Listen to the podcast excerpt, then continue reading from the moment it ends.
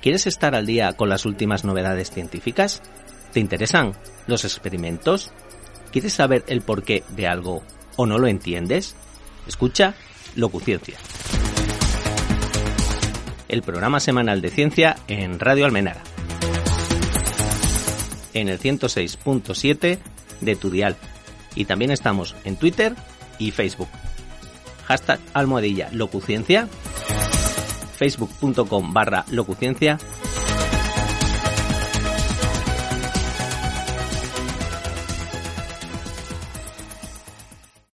Hola mis queridos eh, oyentes de aquí del 106.7 de la FM de Radio Almenara. Yo soy Vicente Timón. Ahora mismo es martes 20 de diciembre del año 2022 y son las seis y media de la tarde.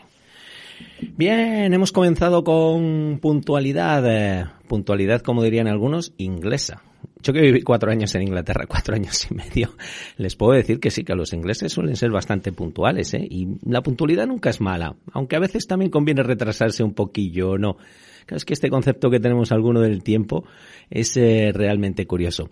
Bueno, pues sí, martes, ya les digo, 20 de diciembre del año 2022 y seis y media de la tarde. Hemos empezado on time, como diría yo. Bueno, pues buenas tardes, mis queridos oyentes de aquí de Radio Almenara. ¿Qué tal? ¿Preparando esas eh, fiestas navideñas o cómo? El día está pasado por agua, ¿eh? Parece que está cayendo muchísima agua en este país, eh, falta hacía. Y sobre todo lo más importante es que, hombre, algunos daños materiales se está viendo, pero lo que les decía, lo más importante es que no está habiendo pérdidas humanas, que ahí es donde estaría la clave. Entonces, todo este agua, bienvenida sea. Algún que otro destrocillo es normal, porque el agua es así, pero hacía muchísima falta. Y ya que les he dicho todo esto, pues sí que estoy hablando en directo, Simplemente eh, pedirles perdón porque no colgué el podcast de la semana pasada cuando hablé de la velocidad, lo pienso hacer esta noche y disculpen. E igualmente que la semana pasada pues me encuentro un poco solito en este estudio, aunque tenemos pendiente varias entrevistas, eh, está pendiente que vengan Ángela y Nuri, bueno, ellos que tenían que asistir a un, bueno, eh, se lo puedo decir en directo, o sea que Nuria, Ángela y Natalia es que Nuria está en la escuela de música y entonces hoy era el día de su concierto dirán, bueno, Vicente, pero es que tú como padre deberías haber ido también a dicho concierto. quietos, claro que voy a ir a dicho concierto, pero como este concierto se va a repetir, bueno, pues también puedo ir el, día siguiente que lo repita, ¿vale? Es que no era imprescindible ir hoy. Y sobre todo también porque me apetecía hacer eh, un programa de, radio y mira, le voy a hacer yo, le voy a hacer yo y espero que, que les guste, como el de la semana pasada de la velocidad. Eh, voy a hablar de la soledad. Sí, y ya aprovecho para saludar a aquellos pedrajeros y pedrajeras que me van a escuchar en el 98.4 de la FM en Pedrajas de San Esteban en Valladolid. Qué bonito pueblo al cual tenemos que ir. Valladolid la verdad es que es una provincia preciosa e imaginamos que Pedrajas pues muchísimo más, a que sí. Pedrajeros y pedrajeras y hombre, en, eh, en, este otro lugar ya sí que hemos estado. Además una de las grandes eh, capitales de España, yo diría, en Vitoria-Gasteiz de en Álava. Bueno, pues también saludamos a aquellos vitorianos y vitorianas que nos van a escuchar en el 93.8 de la FM en Radio Siberia. Y una vez dicho esto, mm, quiero empezar con buen sabor de boca porque voy a acabar con buen sabor de boca y dirán, pero ¿cómo va a ser esto posible, Vicente, si nos vas a hablar de la soledad? Mm, hace unos meses, precisamente en Euskal Televisa, le entrevistaban a, bueno, lo que es, eh, estoy pendiente de que venga el programa y la voy a volver otra vez a, escribir porque me encantaría y de verdad Elsa, si nos escuchas, eh, eres súper bienvenida en Radio Almenara porque aquí sabes que somos eh, admiradores de, de tu padre, de Duarte Punset. Pues em, a esta pregunta que le hacían en Euskal Televista a Elsa Punset, sí, la hija de Eduardo Punset, le pongo nada más que un pequeño extracto, mm, respondía así, mis queridos oyentes de...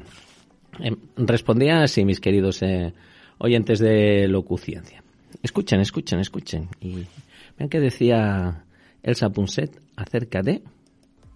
Elsa, directamente a Rachadeo, muy buenas tardes. Cuéntanos ¿Cómo de positiva puede ser la soledad? ¿Cómo puede ser de positiva la soledad? Muy buenas tardes, John. Un placer estar ahí con vosotros. no es solo que muchos de nosotros nos tengamos que poner este vestido de soledad, es que es, es imposible pasar por la vida, y yo creo que los que estáis ahí en el estudio, los, los oyentes, lo saben, que hay momentos que aunque estés rodeado de gente, te sientes solo, con lo cual creo que es utilísimo que, bueno, que aprendamos a, enfrentarnos a esta sensación y a saber que hay formas de salir de ella también. y que tiene su parte buena, ¿no? ¿Qué les ha parecido, mis queridos oyentes de Locuciencia? No todo lo que hablé de soledad es malo. Claro que no. Y es lo que le vamos a contar hoy en el programa. Sin embargo, sí que les digo que vamos a ser no un pelín negativos, ¿vale? Vamos a hablar sobre todo de la soledad forzada. Sí, esa soledad que no queremos. Vamos a hablar qué es lo que nos cuenta la ciencia al respecto. Porque la soledad forzada no es buena. No, esa soledad es, eh, es mala. Es mala y la sociedad eh, humana debería tener y tiene herramientas eh, para poder combatirla. E igualmente también les digo que la ciencia lo ha estudiado muchísimo, pero muchísimo. O sea, no se pueden imaginar la cantidad de papers que hay al respecto de la soledad. Sin ir más lejos, hoy voy a hacer un programa un poco anodino, porque no va a ser un programa al uso, ya que estoy en este estudio de Radio Almenar ahora mismo cuando son las 6 y 35 minutos de la tarde, yo, Vicente Timó, como único locutor del mismo, voy a hacer un programa en el que, en una primera parte, les voy a hablar de la soledad. ¿Qué es la soledad? Los tipos de soledad que hay, cómo lo tiene catalogada la ciencia.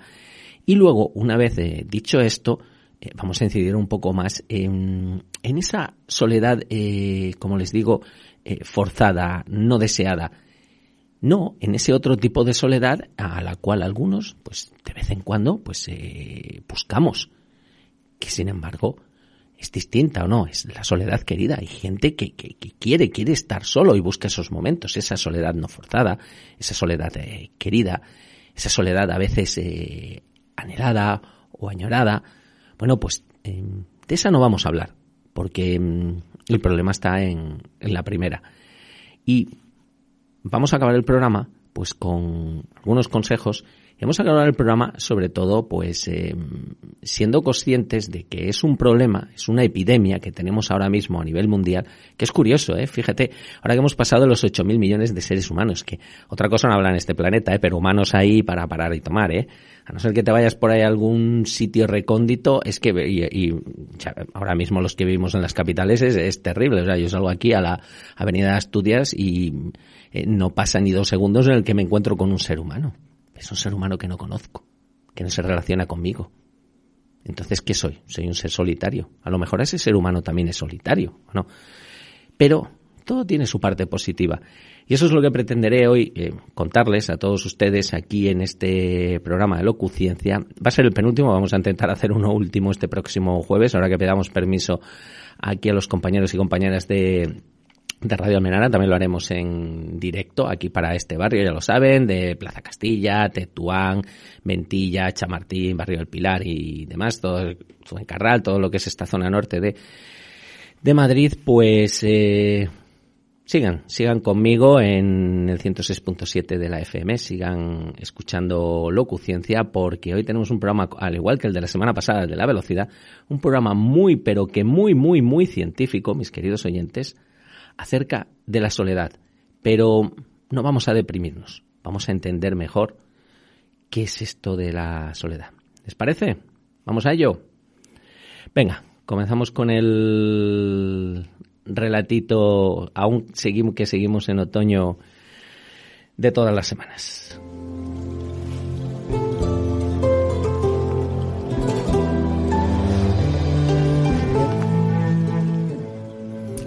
Allí quieta, sentada, atada e incluso amarrada de pies y manos, sin poderse mover y totalmente aislada. Además, yo diría que sedada. Parecía más una estatua yacente que un ser humano. La escena era dantesca, demencial, insoportable y daba literalmente dicho asco. Extraje del bolsillo una pequeña navaja de metal que portaba conmigo corté las vendas que la tenían amarrada a la silla. Primero corté la de los brazos y luego la de los pies. Tras lo cual ella al fin reaccionó. ¿Reaccionó? Sí, me miró. Me miró con la, con la mirada perdida, con la boca cerrada y con el semblante aún de miedo y terror en su faz. La rocé con mi mano, suavemente, sobre una de las suyas que estaba apoyada en uno de los laterales de la silla. Miró de nuevo y con gran lentitud fue abriéndome la mano, hasta que su palma quedó al descubierto. No la dije nada, simplemente la volví a mirar. La agarré de la mano con todas mis fuerzas.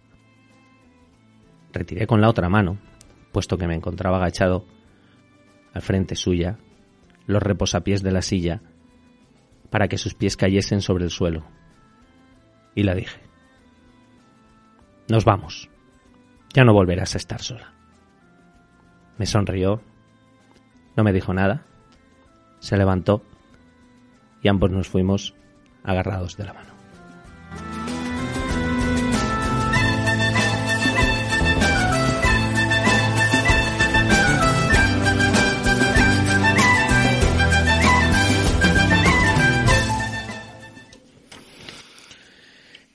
Eh, estas historias que les narramos eh, en estos pequeños relatitos de Radio Menara, ya se lo he dicho muchas veces, no las encontrarán por ahí en la literatura ni en ningún sitio. Eh, son originales y las escribimos nosotros, sí. ¿Por qué? Porque, bueno, porque nos gusta la literatura y siempre generalmente suelen estar relacionadas con el tema del programa. Pues nada, espero les haya, les haya gustado y sí que voy a hacer una introducción, no tan larga como la de la semana pasada, con la velocidad, porque que yo creo que en aquella me excedí un, un poco aunque creo que mereció la pena, ¿eh? Porque es un concepto del cual vivimos eh, totalmente rodeados todos los días, ¿no? Eh, porque ya les dije que incluso cuando no nos movemos tenemos velocidad. Pues lo mismo hoy. Eh, ¿Quién no ha experimentado en la vida algún rato, algún momento de soledad?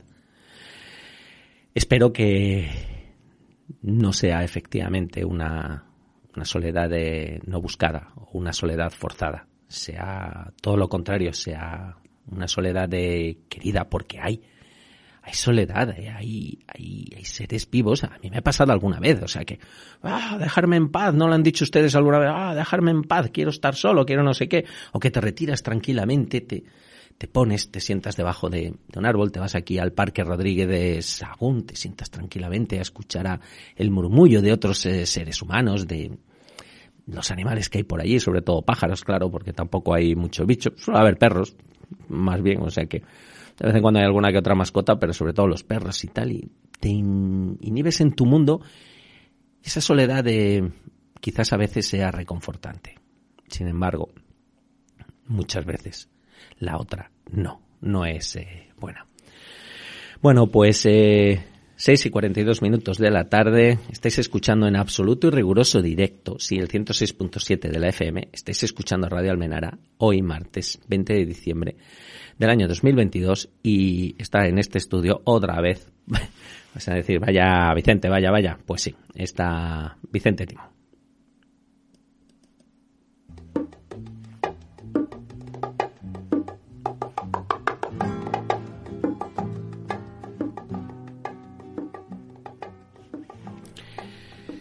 A ver, mis queridos oyentes de Locuciencia.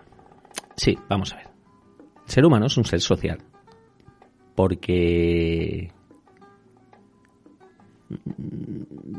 Entonces, eh, si es un ser social, yo me pregunto, ¿por qué a veces está solo de esta manera tan forzada? Si es un ser eh, solitario.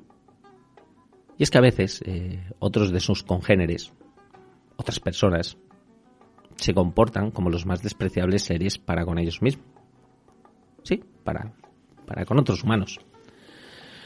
Y bueno, ejemplos sobran sobre violencia, agresividad y demás en, el, en la humanidad. Sin embargo, eh, vamos a ver, aquí en este programa no somos psicólogos, ni pretendemos tampoco serlo, ¿eh?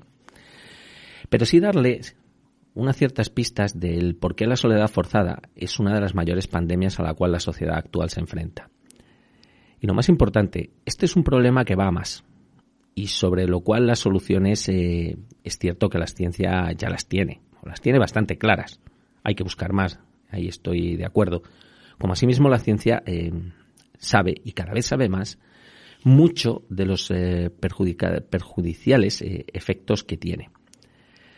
Por eso en este programa no pretendemos más que eso, más que explicar el porqué de la soledad. Ojo, advertimos que nos vamos a centrar sobre todo en la soledad forzada, no en la soledad voluntaria. Esta, esta última, además se lo acabo de decir en la introducción, La soledad voluntaria eh, en un ser humano es aquella que él busca por su propia iniciativa. Pero sin embargo, la soledad forzada es aquella a la que nos vemos abocados porque las circunstancias de la vida nos fuerzan a ella. Y, ya no porque, como seres sociales que somos, eh, es una de las mayores torturas a las cuales la sociedad humana eh, de verdad puede someter a sus semejantes. Y aquí ya entramos un poco en lo que les voy a contar hoy a lo largo del programa. Es que la soledad de mis queridos oyentes tampoco es que sea algo trivial, y así lo entiende la ciencia. La soledad, al igual que otras eh, experiencias que los seres humanos eh, tenemos y que son centrales en nuestra vida, es un estado subjetivo. Sí, depende única y exclusivamente de nuestra mente, pero es un estado subjetivo muy complejo y donde influyen múltiples factores. Dado que la soledad, entiéndanme, no es meramente un estado físico, no, ni la ausencia de lazos sociales, es un estado mental. Luego les explicaré un poquito mejor todo esto. Porque si no, vamos a ver, eh, oyentes de locuciencia, les pongo un ejemplo. Y es que, por ejemplo, mm, lo que les comentaba en la introducción, es que podemos sentirnos eh, solos o no. Y muchas veces nos pasa, aunque estemos rodeados de personas. ¿Por qué? Porque no logramos conectar con nadie. ¿Nos ha pasado esto cuando, yo qué sé, en alguna reunión, en alguna fiesta, eh, en algo en el que hayan sido invitados y se han quedado así como... ¿Eso es soledad? Claro que sí. Mm, claro, no conocemos a nadie y, ya está. Hay a veces que también nos pasa en las reuniones familiares, ¿o no? Pasa, pasa, cuando en esas reuniones familiares y, sobre todo que llega la Navidad, pues eh, esto no quiere ser ejemplo de absolutamente nada, ya les digo, esto es ciencia, simplemente les cuento lo que dice la ciencia. Es verdad que hay reuniones familiares en las que nos sentimos incomprendidos y marginados. Espero que no les pase a ninguno de ustedes, mis queridos oyentes de Locuciencia, y tengan unas estupendas cenas de Nochebuena y de, y de Nochevieja. Pero pasa. Y es que es verdad, todos hemos pasado por situaciones así. También podemos experimentar efectivamente lo opuesto, ¿o no? Que es el estar completamente solos, pero no sentir ese estado como una carencia, lo que les contaba. O sea, eh, bueno, de hecho eh, hay una frase que dice eh, que jamás di con compañía más acompañadora que la soledad. La más de las veces solemos estar más solos entre los hombres que cuando nos encerramos en nuestro cuarto. La soledad no se mide por la distancia que media entre una persona y otra. Esto lo escribió Henry David Thoreau cuando se ve. Este fue un escritor que se fue a vivir aislado y solo en el bosque y él concebía así la, la soledad. Por eso, porque eso significa que no es lo mismo estar solos que sentirnos solos. La soledad puede ser algunas veces efectivamente algo maravilloso. Pero esta no será la soledad de la que hablemos hoy. Mm, sin embargo, eh, no vamos a hablar tampoco tan mal de la soledad forzada, esta que puede llegar a ser un tormento, pero que es de la que a la cual vamos a dedicar el programa porque, mis queridos oyentes, recuerden al gran Víctor Hugo o no. Víctor Hugo es, eh, es uno de los eh, mayores, eh, ya lo saben ustedes, uno de los, bueno, yo diría que el, el, más grande dramaturgo francés, o sea que Víctor Marie Hugo, que vivió en el siglo XIX, bueno, hace un siglo y pico, sí, fue el, además fue poeta, novelista, muy romántico, y Víctor Hugo sobre la soledad decía lo siguiente, todo el infierno está contenido en esta palabra, soledad.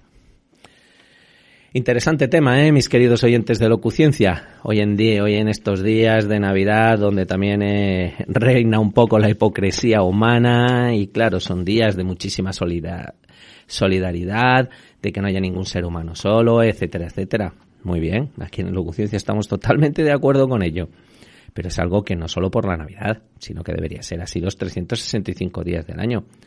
Bueno, pues venga, vamos a, vamos a ello. Em, entendemos que, como les eh, comentaba en este editorial, creo que viene un interesantísimo programa de, de ciencia hoy sobre la soledad, por favor, anda, no nos cambien el dial, no nos desconecten, ya no tenemos fútbol ni nada por el estilo. Seguimos en el 106.7 de la FM, aquí en directo en Radio Almenara. E igualmente entendemos que en diferido en Radio Pedrajas en el 98.4 de la FM y en Radio Siberia en el 93.8 de la FM. Ciencia y no más que ciencia, mis queridos oyentes, aquí en Locuciencia.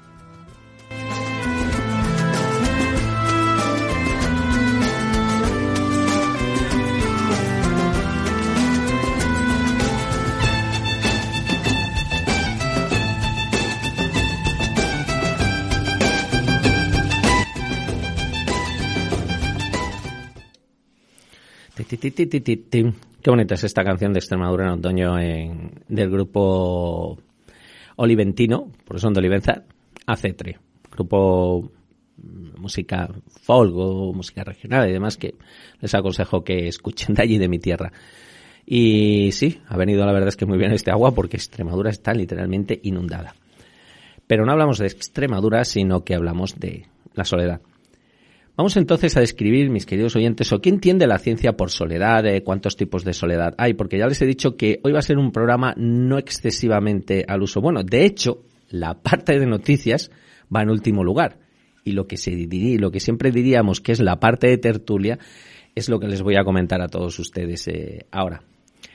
Fijaros, eh, mm, ya les he dicho que, es algo eh, psíquico, es la soledad de como les acabamos, como les acababa de contar, eh, no es eh, ni más ni menos que que un estado, pues, eh, pues no es, perdón, como les decía, no es meramente un estado físico, ni la ausencia de lazos sociales, es un estado mental. ¿Vale? Es un estado mental que tenemos los seres humanos y así lo describe la ciencia y así lo describe la psicología. Ahora les voy a aclarar un poco esto. Hay un psicólogo de la Universidad de Hamburgo, el Reinhold Schwab, que él define la soledad como esto precisamente, lo que les estaba comentando, pero ya de forma más detallada. Él dice que la soledad es un estado subjetivo. Ojo, él dice que la soledad es un estado subjetivo. Perdonen que lo repita dos veces, sí, y lo he hecho a propio intento.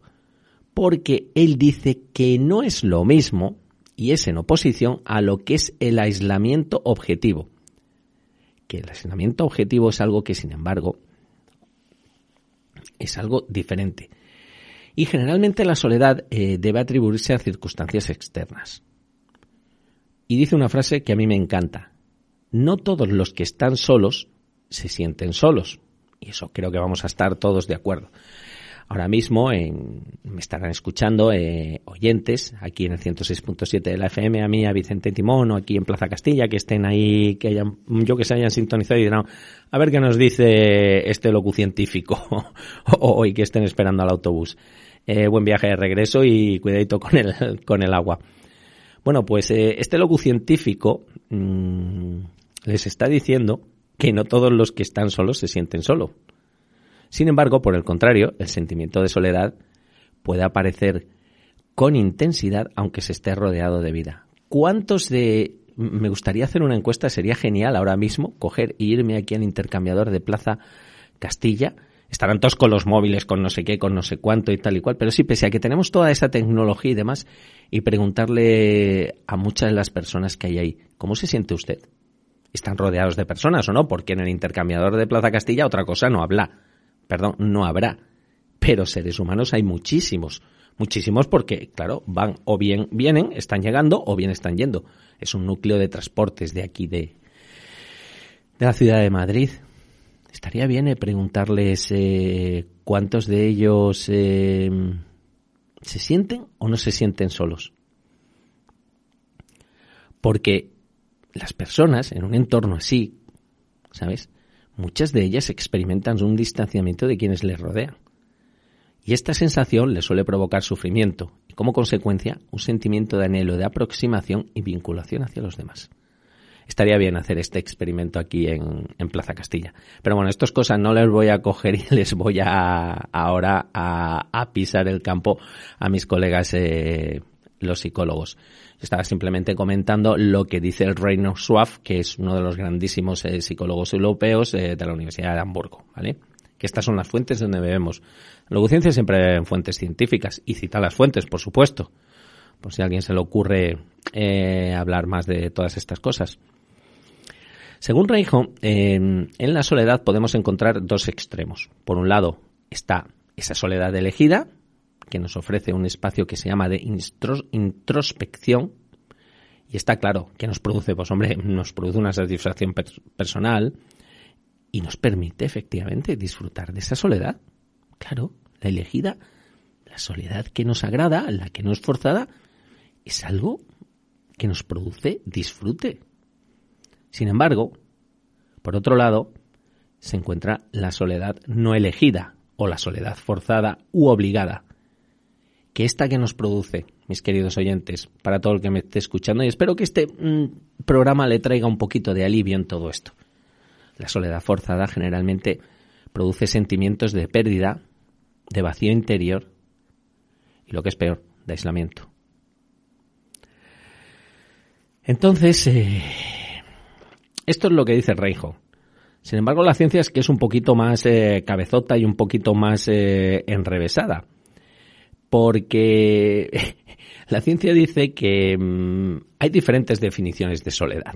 No solo esta del psicólogo Reinhold Schwab de la Universidad de Hamburgo. Lo que sí dice, sin embargo, es que parece haber puntos de acuerdo muy importantes en la forma en la que los investigadores ven a la soledad. Y es que se trata, como les he dicho, de una experiencia subjetiva. Es algo totalmente subjetivo, efectivamente, está en nuestra mente. Por lo que os contaba, porque podemos sentirnos solos estando en compañía de otras personas o podemos no sentirnos solos aunque no tengamos la compañía de absolutamente nadie.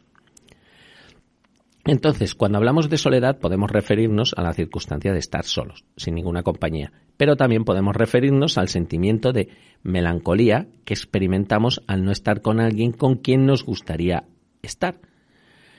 Y hay, por esto eh, un psicólogo, Young, que ya en el año 1982 identificó tres tipos de soledad. Por un lugar, eh, perdón, y les voy a decir los tres tipos de soledad que, que identificó eh, este psicólogo, este científico. Em, la primera es la soledad crónica. Esta es la que dura años y la persona se siente incapaz de establecer relaciones sociales satisfactorias. Espero que ninguno de mis oyentes ahora mismo esté pasando por un periodo de soledad crónica. Esto es duro, ¿eh? He conocido a personas con soledad crónica y las conozco. Madre mía. Luego está la soledad eh, situacional, que esta es la que está vinculada con situaciones, pues eso, estresantes, eh, como esos cambios burros que hay en nuestra vida. La soledad institucional, por ejemplo, se da muchísimo en las parejas, cuando se divorcian o también se da pues cuando perdemos a un ser querido. Claro, es que nos quedamos solos, se nos va, se nos va el otro, el otro ser humano. Y luego, por último, tenemos la soledad transitoria. Esta suele ser la más común, sí, mis queridos oyentes de locuciencia. Según la ciencia, la soledad más común suele ser la transitoria. Y esta, pues, eh, se asocia, pues, con esos brotes que tenemos eh, de vez en cuando del sentimiento de soledad. Y me dirán, vale, psíquico, estos son los tres tipos de soledad que hay, que son un poco, para que lo entiendan, la ciencia los clasifica en función de su durabilidad en el tiempo. La crónica, muchísimos años. La situacional, bueno, sí, mm, son situaciones estresantes y tal, como les he dicho, y la transitoria, pues es, eh, es brotes eh, breves. Pero ¿cuáles son los factores que influyen en la soledad? Pues eh, hay tres también. Hay factores que se llaman conductuales, donde las personas se implican menos en, eso, en autorrevelaciones, lo que a su vez da como resultado que los otros compartan menos con ellos. Esto suele, le suele ocurrir a las personas que son muy pasivas, son poco asertivas. También les pasa a las personas que hablan en exceso o demasiado poco, o sonríen poco, hay que sonreír también, o inician menos eh, conversaciones. Esto es, sí, curioso. Es curioso que es, claro, nuestra conducta influye en la soledad que luego se nos pueda producir o no. Y si no, oyentes, piensen, esta famosa fiesta donde van, sientan ahí en un extremo, se toman ahí una copa y tal, pero no se mueven, no esto. Claro, al menos sonrían. Al menos intenten iniciar una conversación. No como el otro que te llega, yo sé, sé, sé cuánto. Em, sobre todo yo sé que mm, hay, hay personas que el que te lleguen arrasando de esta manera, ya está el pesado de turno y tal. Ese pesado de turno se da cuenta que a veces, efectivamente, está solo. Por este tipo de factor que influye en la soledad. Hay otros factores que son los cognitivos. Estas, eh, estos factores cognitivos generalmente mm, los achacan personas que culpan más del fracaso a características personales estables en vez de a la falta de esfuerzo o al empleo de estrategias incorrectas. Y por lo tanto, pues estas personas, eh, pues eso, se desaniman más fácilmente, son menos empáticos con las necesidades, intereses y sentimientos de los de los otros y se recrean más en sus fracasos y tienen una menor autoestima. se preocupan más con respecto a la evaluación negativa y demás. En fin. Y luego, por último, tenemos eh, otro tipo de factores que estos ya son, yo diría que son casi los más importantes, conjuntamente con los del, con los primeros, con los conductuales, que son los emocionales. Ya que mm, generalmente y verdad, identifíquense o no, hagan una reflexión en ustedes mismos, oyentes de locuciencia. Em, las personas más solitarias a menudo se sienten, pues eso, más ansiosas y se describen a sí mismas como, como tensas, inquietas, aburridas y estas muchas veces eh, llegan a sentirse hostiles hacia los demás. Todos nos hemos cruzado con alguna persona así pues también tiene que reflexionar y mirar en ella misma el porqué de su soledad. A lo mejor es por esto. Y es que hablar de soledad es como hablar de muchas cosas diferentes, porque es lo que les decía, existe una soledad esperada y necesaria, y otra soledad no deseada, inoportuna, evitada, pero finalmente ineludible. Esta soledad no deseada o forzada es que a veces es imposible evitarla. Hay también una soledad a veces eh, impaciente, otras tranquila, relajada. Está la soledad, la del que está solo, o la del que vive rodeado, ¿o no? Habitando un espacio de soledades compartidas, pero que a la postre son también soledades. Está también la soledad de aquel que se ha separado y que no soporta estar solo. Eso le pasa a muchos y a muchas, ¿vale? A muchos seres humanos que están acostumbrados a vivir en pareja y no es fácil cuando se quedan sin la otra pareja, sino que me lo pregunten a mí, que en paz descanse mi, mi querida mujer eh, María José Prieto, vaya un pesazo enorme para ella en este programa de hoy de lo que es la soledad. Sí se echa de menos al cónyuge, hijo, sí se le echa, sí. Me decías que no, antes de irte. Es que es así, es que es así. Hay también otra soledad que permite encontrarnos y, otra que nos retiene indefinidamente perdidos también y hasta que no se deja esto. Eh, por eso, entiendan oyentes, ven lo compleja que es la soledad. No es hablar aquí libremente de ella. Es por eso que la soledad en unas ocasiones es una experiencia que increíblemente nos llena y enriquece y en otras resulta inexpresiva e inútil. También existe la soledad a la que nos encierra el no saber o no poder expresarnos. Ya lo he comentado antes en los eh, factores. La de padecer la incomprensión y la injusticia. Ay, amigos oyentes, esta tiene mucha tela, ¿eh? Espero que eso no suceda ahora en las cenas de Navidad ni nada por el estilo, porque eso también es soledad. Sí, la de la incomprensión y la de la injusticia. Que a veces somos más, eh, en fin, eh, me voy a guardar el adjetivo, unos con otros que tela. ¿Ven cómo la ciencia lo estudia todo esto y lo sabe muy bien? Ahora, no, no, no entiendo qué narices hacemos que no aprendemos. También está la soledad a la que nos condena el error y el ridículo. ¿O no les ha pasado a veces que han metido la pata y se han quedado ahí? Se han ido, ya no sé qué. ¿Esto pasa o no? Eso es otro tipo de soledad, mis queridos oyentes de locuciencia. Sí. Y luego está esta otra tan tremenda. Por eso también hay que no solo comprender al incomprendido, sino que, eh, vale, una persona, un ser humano ha metido la pata, como nosotros hacemos en ciencia, rectificamos, y el rectificar siempre se ha dicho que es de sabios, ¿vale? Pero lo que no se le puede hacer es pasar por la vergüenza y la humillación. Que es una cosa que nos encanta, que sí humillar al prójimo, hacerle pasar vergüenza y demás. Le estamos aislando, le estamos provocando soledad. ¿Eso está bien? No. Y encima con cachondeitos. Es así. Esto, a ver, yo simplemente me estoy basando en estudios psicológicos que son lo que dicen todo esto, porque no soy experto, yo soy físico, ¿vale? O sea que, pero es que me ha encantado tanto cuando he estado leyendo esta bibliografía sobre la soledad que eh, martes 20 de diciembre, 7 y 5 minutos de la tarde, si estáis escuchando el 106.7 de la FM, estáis escuchando Radio Almenara. Pues, eh, a que sí, mis queridos oyentes, ¿les suena todo este tipo de soledades? Estos son soledades. Está, por ejemplo, lo que les decía, la soledad de vivir en una gran ciudad, lo que nos pasa aquí, en Madrid mismo. Efectivamente, aquí vivimos rodeados de seres humanos, o sea, es que no pasa ni 10 segundos que salgas a la puerta de la calle o incluso abras la puerta de tu piso y, y seguramente que te encuentres a otro ser humano. Pero yo diría que más que humanos son deshumanos, ¿eh? Pero lo somos casi también nosotros. ¿Por qué? Porque no atendemos al prójimo. Imaginaos, imaginaros, queridos oyentes de locuciencia, que hubiésemos hecho esto en las cavernas.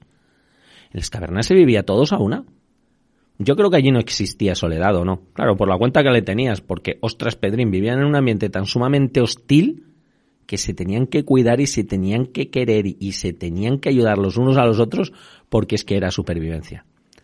Quizás esto esté relacionado algo con eso, con que ya no tenemos esa necesidad tan grande de esa supervivencia que teníamos antes. Fua, ah, ah, hay, más soledad, hay más soledades, ¿eh? Vale, porque también está la soledad orgullosa de, del narcisismo y, y la soledad que le llaman del poder. Sí, también los ricos y poderosos también se sienten solos. También está la soledad de la impotencia, del que se tiene que ir viendo que los demás se quedan y la del que se queda cuando los demás se han ido. Esto sobre todo va por los mayores. Eh, conozco a más de a más de uno y a más de dos. Es que tiene que ser duro. Personas con las que has vivido toda la vida que se te vayan, se te vayan, se te vayan. Yo recuerdo unas palabras de mi tío Julián que me decía hace unos años antes de fallecer. Decía, mira sobrino, es que ya yo en esta vida mira mi amigo, mira mi amiga, mira mi esta, este matrimonio, mira, es verdad, se habían muerto todos. Y este hombre, claro, me, decía, sí, está mi hija, estáis vosotros, os agradezco que vengáis, que vengáis, que estéis conmigo, pero a mí esa soledad, a mí esa ausencia de esta gente ya nadie me la puede suplir. Pues eh, a todos estos, y si me están escuchando eh, mayores eh, que, los hay por aquí, por, esta zona por la que se está emitiendo el 106.7 de la FM. Hay esperanza, me cachen a mar, que la ciencia tiene recursos y la psicología. No hay que ser tan sumamente negativo, pero hay que ser conscientes de que efectivamente esta soledad eh, existe. También está toda aquella que, no, la que es debida a la enfermedad y a la desfiguración del cuerpo, ¿eh? Ostras, que a veces no pensamos no pensamos en, a veces, eh, como somos tan, me van a perdonar el adjetivo, cabrones, vemos a alguien eso, eh, enfermo o desfigurado o tal, y eh, a veces somos seres despreciables. Y no entendemos que, está, que, que, también está viviendo de, de, una manera forzada una soledad que él no la ha buscado y no la ha querido. En fin, la soledad, como les he dicho, de perder a nuestros seres queridos, que por eso hemos pasado todos, todos hemos perdido a alguien. Y, y está en la que les decía, una de las más duras que a veces la sociedad no entiende, y este es un país donde cada vez esto va más, que es la soledad de entrar completamente solo en la recta final e inexorable de la vida de un ser humano. Pues eh, les, les, digo otra cita antes de, de, parar y de ponerles la canción y de ir a la segunda parte del programa. Creo que les he descrito bastante bien qué es la soledad, cuáles son sus causas, los tipos de soledad que hay. Y Jorge Luis eh, Borges dijo que la ceguera era una forma de soledad. Otro gran escritor, Galeano, este soñó con la posibilidad de que tengamos el coraje de estar solos y la valentía de arriesgarnos a estar juntos. ¡Ostras! Esta frase me ha encantado. O sea que, efectivamente, muchas veces a todos estos que se comportan así, tengan, tengan, mis queridos oyentes, tengan, tengan ese coraje de estar solos, pero luego la valentía de arriesgarse a estar junto a otros seres humanos. Porque para otro escritor, para Vinicius de Moraes, eh, es mejor sufrir juntos que, ser feliz solo o no. Seguramente sí. Y ya vamos a acabar con algo un poco más positivo, pues bueno, eh, lo que les decía. Ahí es verdad, es verdad que hay algunos y especiales momentos, esto lo sabe la psicología, esto lo sabe la ciencia, en el que la soledad es absolutamente indispensable e irreemplazable y muchas veces hasta insospechadamente placentera. Esto gana la razón o no, ejemplo sobra, ¿no? Pero es verdad que hay otras muchas veces en el que la soledad, ya les he contado muchísimos casos, eh, es penosa, es lenta, es interminable. Y esto muchas veces ya saben que se suele manifestar, es una de las manifestaciones de la soledad con el insomnio. La verdad es que en casi todos los casos eh, la soledad, como es algo psíquico, es un estado ciertamente incómodo. Nunca la soledad es neutral o indiferente, nunca no.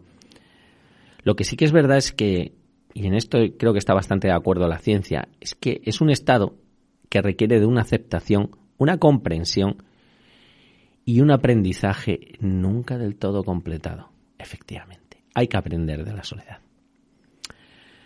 Bueno, mis queridos oyentes, eh, esto de la soledad es algo complejo, ¿eh? No es simplemente, ala, estoy solo, los demás no me hacen ni puñetero caso. Hay muchísimo más, como les acabo de comentar. Sin embargo, yo, antes de acabar esta primera parte, y esto sí es una reflexión mía de Vicente Timón, diría que está claro, ¿eh? los humanos somos seres sociales. O sea, mm, necesitamos, eh, salvo, claro, siempre hay, excepciones, por supuesto, pero muy pocas. Lo que es cierto es que los humanos necesitamos el intercambio con otros individuos. A los humanos nos gustan que nos escuches. Los humanos queremos gustar y queremos ser entendidos. Pues hay que empezar por ahí. Si queremos que nos escuchen, queremos gustar y queremos ser entendidos, tendremos también nosotros que escuchar, también tendremos nosotros que eh, mostrar diferencias de gusto hacia los demás, entendimiento, todo esto o no. Porque si esto no es posible, entonces sufrimos o no. Muy bien. Bueno, pues mis queridos oyentes, Vayamos con la segunda parte del programa en el que yo, Vicente Timón, me he hecho esta pregunta, o sea, ¿qué consecuencias conlleva el aislamiento interior o el padecer una sociedad forzada y no buscada? Sí, ¿qué consecuencias eh, conlleva el aislamiento interior o el padecer una sociedad forzada y no buscada? Luego vamos a acabar el programa con algo positivo, porque esto les digo que se puede evitar. Pero ¿qué consecuencias tiene la sociedad de, perdón, la soledad forzada en el ser humano. Pues eh, trae problemas, ya les anticipo, que ahora les voy a ir comentando con... simplemente me he cogido, me he ido a, Google y he buscado pues eh, los últimos artículos acerca de los prejuicios de la soledad.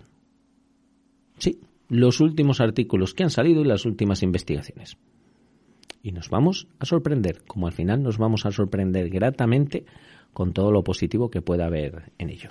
Entonces hoy, si hablamos de soledad, eh, 7 y 13 minutos de la tarde, pues qué mejor canción que la de este, ya les voy diciendo, con Kense, sí, porque nació en Castejón, en Cuenca, el 18 de enero del año 1945 ya sabrán quién es o no, ya está talludito en, en años, pero importante cantautor que sigue entre nosotros, sí. Ya que hablamos de soledad, pues mi soledad de José Luis Perales.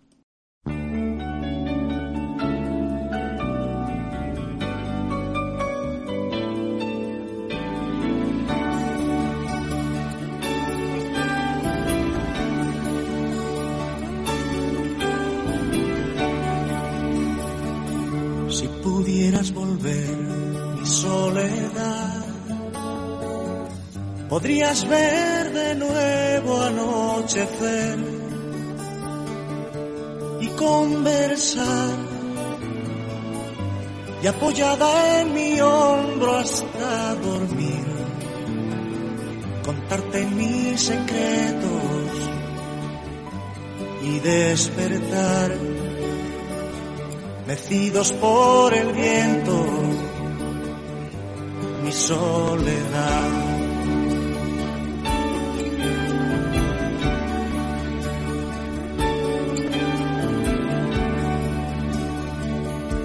pudieras volver mi soledad, verías que mi alma no cambió. Vendí por otros sueños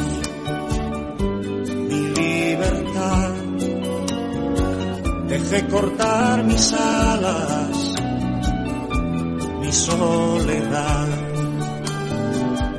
Esa casa de ayer mi soledad ha vivido contigo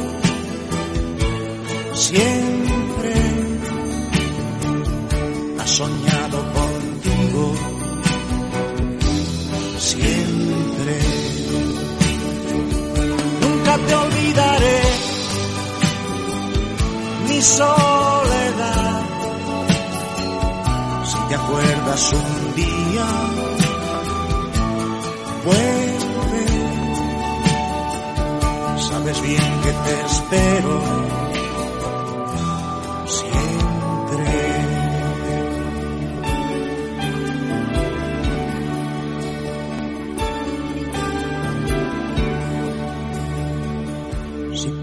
pudieras volver, podrías ver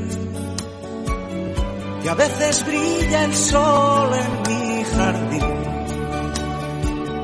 las palomas vuelan en libertad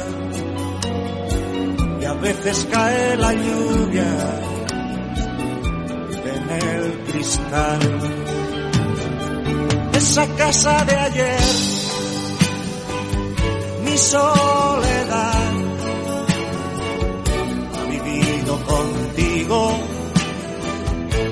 siempre. Contigo siempre. Nunca te olvidaré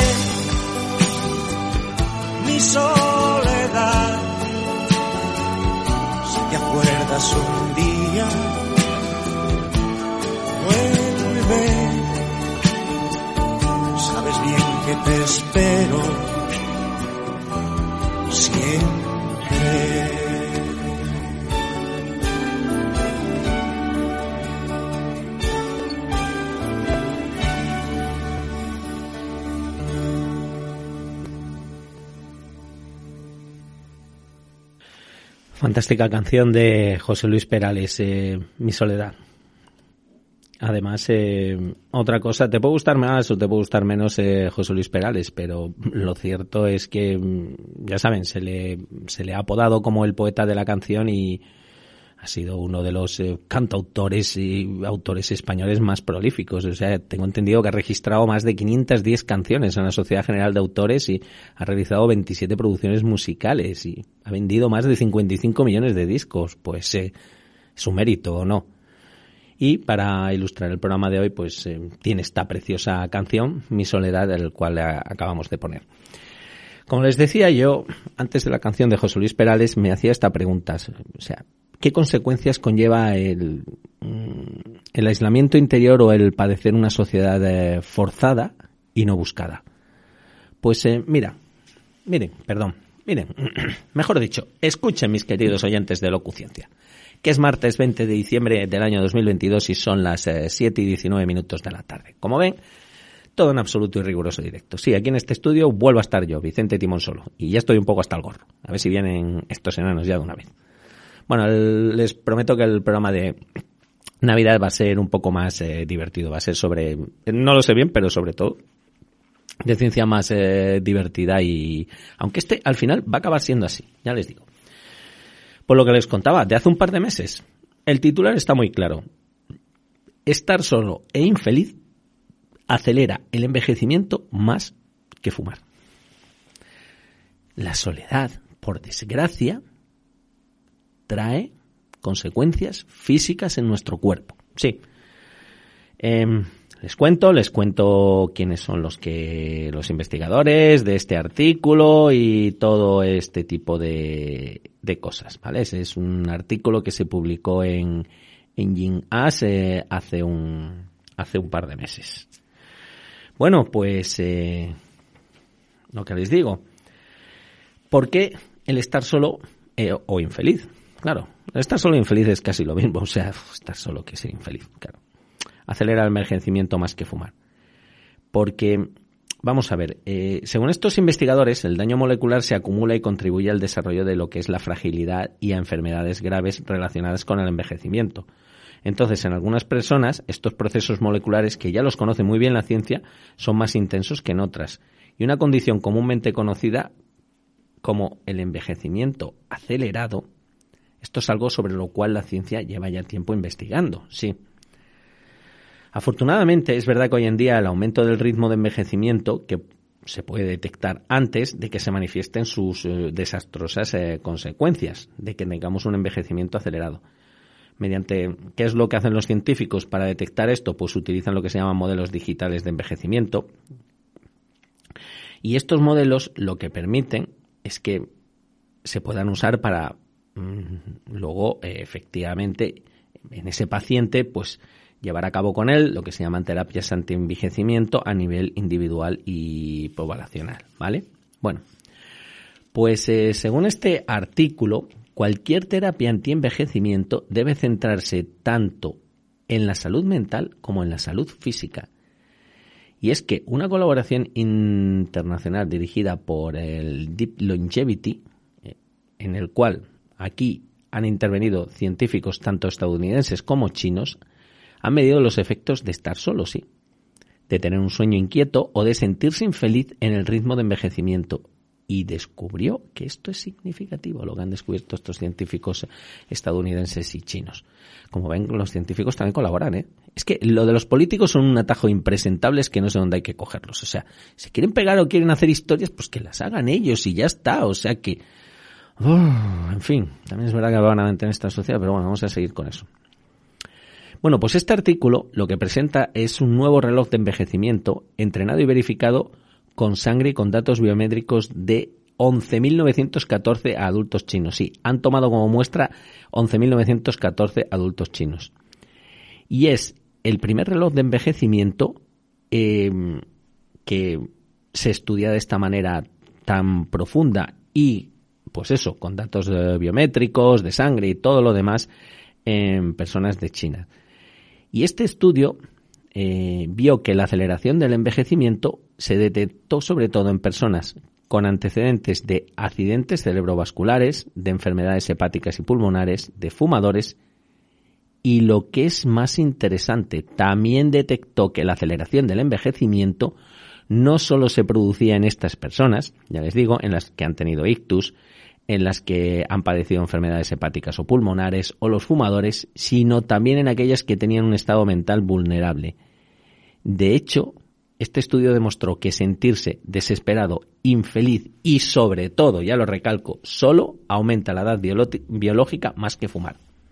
Sí, aunque los fumadores también, y ya lo conocen ustedes, sí, por desgracia el fumar también te acelera tu edad biológica y ya está. Esto, es una de las consecuencias y creo que todos los fumadores lo saben. Ahora, eh, como todo, igual que lo de beber y demás, eh, haya cada uno, pero la ciencia lo tiene demostrado, ¿vale?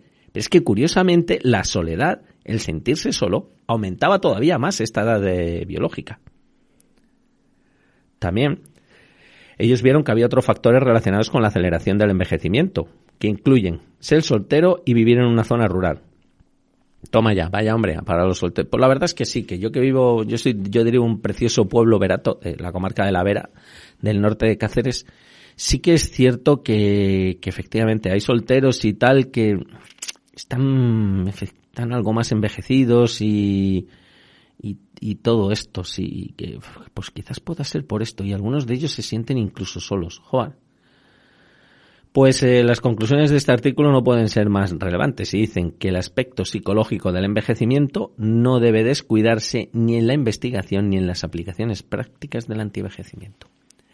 hay efectivamente la ciencia para corregir lo que les estoy comentando, mis queridos oyentes, em, lo de corregir este eh, aceleración en el ritmo de envejecimiento tiene ya terapias. Pero fijaros, son terapias que a lo mejor va a haber que incluso aplicárselas a las personas que están solas. Porque estar solo acelera el envejecimiento más que fumar. Esto es de hace dos meses. Eh, hace 15 días. Eh, un artículo de, igual, de chinos en la revista, ¿esta cuál era? Aging me parece que era. Eh, en inglés es Assessment of the Relationship Between Living Alone and the Risk of Depression Based on Longitudinal Studies, a Systematic Review a Meta-Analysis. Bueno, pues una conclusión sobre las relaciones entre vivir solo y el riesgo de depresión basado en un estudio longitudinal, una, una reflexión.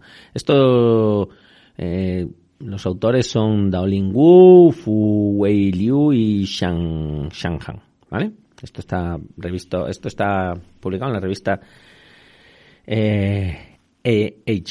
Y este más o menos decía lo mismo, o sea que mm, ellos, según ellos, el vivir solo eh, es uno de los factores psicosociales que tienen un impacto más grande en la salud y en el estilo de vida de las personas. Luego les voy a dar unas estadísticas de toda la gente, todas las personas que viven solas en este país, que son más de las que pensamos. No es bueno vivir solo. A no ser, ojo, de forma forzada, ¿de acuerdo? El vivir solo porque tú quieres vivir, ¿de acuerdo? Esto es no forzada, o sea, por decisión propia, estos estudios no tienen absolutamente nada que ver. ¿Vale? Hay, gente que es muy feliz viviendo sola y chapó. Aquí estoy hablando de la soledad forzada y estos estudios vienen de este tipo de soledad. ¿Vale? Eh, un envejecimiento mayor y ahora eh, un mayor riesgo de depresión. ¿Por qué? Porque ellos dicen que aunque Mm, bueno, pues eh, ya se habían hecho estudios que el vivir solo incrementaba el riesgo de depresión. Em, estudios longitudinales y tan detallados, eh, según dicen ellos, no se habían llegado a hacer. Entonces, em, según este estudio, ya les digo, de hace un par de meses, de Juan y todo, y todo estos, eh, ellos dicen que Fijaros, este estudio lo hicieron con 123.859 personas, ¿eh? Madre mía. Que de las cuales, eh, es curioso, claro, se ve que viven más mujeres y eso también debe ser extrapolable aquí a España, o sea, de las cuales el 65,3% eran mujeres, o sea que eh, eso quiere decir que luego el otro prácticamente pues eh, 35% eran, eran hombres, o sea que, pero fijaros, ¿eh? El doble de mujeres prácticamente que de hombres. Pues que es, es, curioso. Y dio que, em, comparados, o sea que, que, cuando ellos comparaban eh, a la gente que vive sola con la que vive en compañía, estamos diciendo que vive en compañía con otros seres humanos. No estamos hablando de parejas ni nada de eso, simplemente es gente que vive solas con respecto a gente que no vive sola. Ellos decían que el incremento en el riesgo de depresión era bastante mayor. Porque el vivir solo en soledad forzada incrementa el riesgo de sufrir depresión, que era la principal conclusión de este estudio, en un 42%. Pues tremendo, porque una cosa es vivir solo de forma, eh, como les he dicho, eh, totalmente por voluntad propia, y otra es vivir solo de forma forzada porque no te queda otra en la vida. Si es por voluntad propia, sin problema, eres feliz. Pero cuando es forzada, cuando sufres esa soledad forzada como consecuencia de vivir solo, tienes un 42% más de riesgo de sufrir, sufrir, depresión.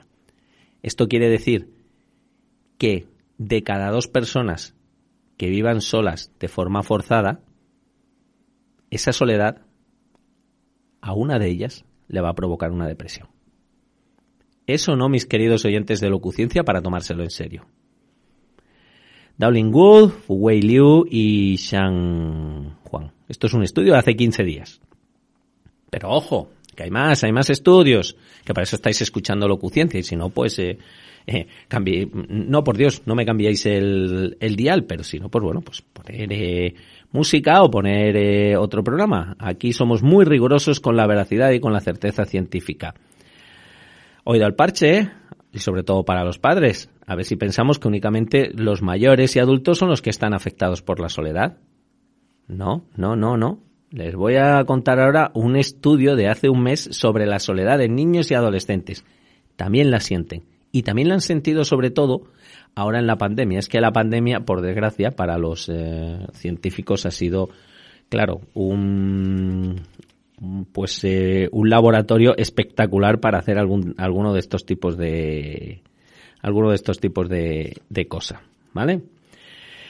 Pues venga, les digo, y es que mm, en la pandemia, eh, vamos a ver, eh, donde tengo el estudio, no, es que les quería eh, decir, bueno, los investigadores, esto ha sido, eh, bueno, el estudio ha sido publicado en, la revista Behavior Change, ¿vale?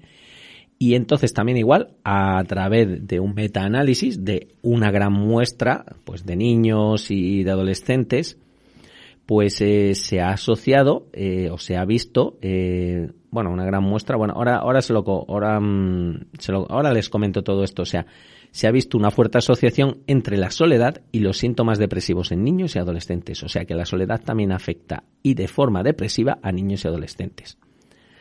Pues esto se hizo, por, sobre todo se ha estudiado en tiempo de la pandemia, porque saben que durante la pandemia se obligó sobre todo a los niños a estar aislados en casas, sin interacciones sociales. Y esto para un niño es algo muy, muy importante.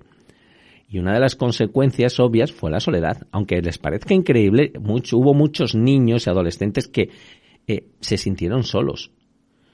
Em, entonces, ¿significa esto que ellos experimentaran depresión?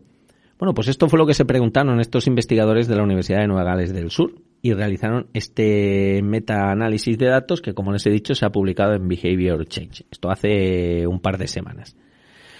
¿Y cómo lo hicieron? Bueno, pues, eh, perdón, me he equivocado, no fue con muestras. Esto fue simplemente eh, hacer un análisis de metadatos, es hacer un análisis de otro tipo de publicaciones al respecto sobre esta temática. Entonces, estos investigadores lo que hicieron fue buscar estudios publicados entre los años 1900 y 2020 con participantes humanos que se hubieran hecho con humanos menores de 18 años. Y los términos de búsqueda que utilizaron fueron soledad, aislamiento, depresión y niños, o adolescentes, claro obtuvieron 3.664 artículos, que se redujeron luego a 44, en los que ellos vieron que estos estudios ajustaban a los criterios del metaanálisis. Y con estos estudios, en, que en total, pues habría un muestreo de unos 27.214 niños de entre 9 y 18 años, eh, la mitad más o menos eran mujeres, bueno, pues eh, estos estudios revelaron que había una correlación moderada entre la soledad y los síntomas depresivos. Esto indica que cuando aumentan los sentimientos de soledad, aumentan también los síntomas depresivos. Incluso en los niños y adolescentes. Esto se ha publicado hace 15 días. Que nos quede clarísimo. Pues yo, claro, aquí en Locuciencia yo lo que me pregunto, ya les acabo de decir eh, eh, esto, y habrá muchos más, o sea, lo de, si es que lo hemos dicho, o sea, sobre los, eh, aumenta también problemas cardiovasculares, la soledad, o sea, que también lo hemos dicho aquí, o sea que no es buena, no es buena la soledad. La soledad. ¿Y cuáles son las estadísticas con respecto a la soledad? Esto ya me saldría un poco del tema de ciencia, pero hay que decirla. Hay que decirlo porque, según un estudio de la Fundación 11, es que ha sido el estudio encontrado ahí por, Internet que me ha parecido como un poco más eh, fiable. Pues aquí en este país, eh, según este estudio de la Fundación 11, el 10,9% de las personas de entre 16 y 74 años que viven en España dicen que han sentido la soledad frecuentemente o muy frecuentemente durante el último año. ¡Ojo! El 10,9% de las personas entre 16 y 74 años. Aquí no han metido a niños, aunque medio sí adolescentes. Bueno, pero se podría decir que es casi todo el muestreo, o sea, un 10%. uno de cada diez de nosotros que estáis escuchando este programa de locuciencia, eh, habéis sentido soledad en algún momento, habéis tenido soledad en algún momento durante este último año. ¿eh? Madre mía, y habéis estado, claro, preocupados, agobiados, todo esto. Pues eh, es un problema, no un problema de primer orden. Además es algo que, en cierto modo, tampoco es muy visible, ¿no? Y como veis, por lo que acabo de decir, de estos estudios y demás, afecta a jóvenes y a mayores. Esto sí, esto es un estudio, ya les digo, de la Fundación 11, que además se, se titula así, Estudio sobre la percepción de la soledad no deseada. Porque según esta fundación, y es lo que les he venido diciendo a lo largo de todo el programa, no hay peor soledad que la impuesta, la que uno no elige. Y esta es la que siente un buen número de españoles, que, ya les he dicho, según este estudio, una de cada diez personas. Esto quiere decir que hay alrededor de 5 millones de personas, según los últimos datos disponibles en este país, que han sentido soledad durante este último año. Pues están sufriendo las eh, consecuencias de la soledad. Jue, pues es para es para pensar un poquito qué tipo de sociedad queremos y cómo la queremos o no. Es lo único que podemos decir en locuciencia. En este estudio de la ONCE, de hecho, ellos subrayan también la diferenciación que hay que hacer entre soledad y aislamiento social, que son dos conceptos que, según los autores eh, estando relacionados, no significan lo mismo, ya que se puede estar socialmente aislado y no sufrir eh, soledad, lo que hemos dicho, y también se puede estar socialmente acompañado y sufrir soledad. Y mm, algo, además, según dicen ellos en este estudio, que se puede constatar como que el 27,5% de los españoles que viven solos aseguran no haber sentido soledad en ningún momento. Claro, es que eh, eh, hay la soledad deseada, es que hay gente que está soltera y que está súper a gusto y está súper bien en su casa y en su piso y en su todo. Pero estamos hablando de la forzada. Ostras, la forzada son, son mucho, ¿no queréis, mis eh, queridos oyentes? Bueno, eh, y ojo, es que eh, también hay un 52,6% de los españoles que viven acompañados que aseguran haber sentido soledad en algún momento. Es que incluso los que viven acompañados. Sí, hay casas en los que, desgraciadamente, eh, incluso dentro de la propia familia, ya lo saben, se les hace moving, se les desprecia e incluso se les lleva a que se sientan solos. Así que también mírese un poquito dentro de las familias. Es una epidemia, está clarísimo. Y por eso la ciencia lo estudia tanto y por eso hay que ponerle soluciones. Entonces, eh, vamos a ir acabando este programa ahora mismo, cuando es martes 20 de diciembre, son las 7 y 37 minutos de la tarde. Cuando yo, Vicente Timón, les estoy hablando de la soledad, no voy a sacar por eso hoy ninguna efeméride científica, porque quiero ser positivo, quiero eh, acabar con, con, este tema. Ya les he descrito eh, el que es la soledad. Ya les he comentado el problema de la soledad forzada y alguna de sus consecuencias. Pues em, vamos a ser positivos o no. Vamos a intentar evitar esa soledad que no es buscada, esa que es forzada. Y me diréis más de uno y más de dos. Imposible. Bueno, hay organizaciones y hay, de todo. Porque, em, claro, ¿cómo podemos mejorar ese ánimo? ¿Cómo podemos combatir eh, la sociedad? También la psicología y la ciencia eh, lo tiene muy claro. Eh, vamos a ver. El mejor antídoto, claro, me van a decir, joder, Vicente, ya, ya estaba, es que esto es de perogrullo, eh, vaya, bueno, lo que nos acabas de decir. Eh, quietos, queridos oyentes de locuciencia. Vamos a ver.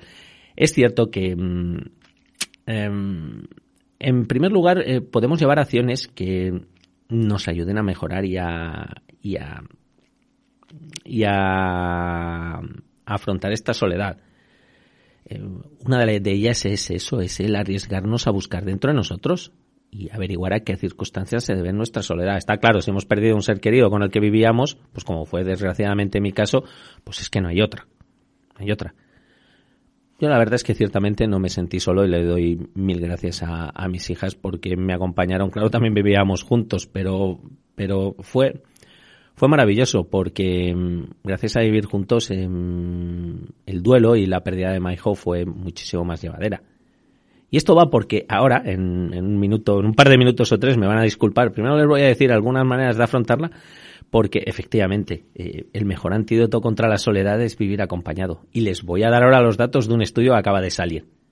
Sí, de un, de un estudio que acaba de salir hace 15 días, en el que dice que el mejor antídoto contra, las, contra la soledad es eso, es vivir acompañado.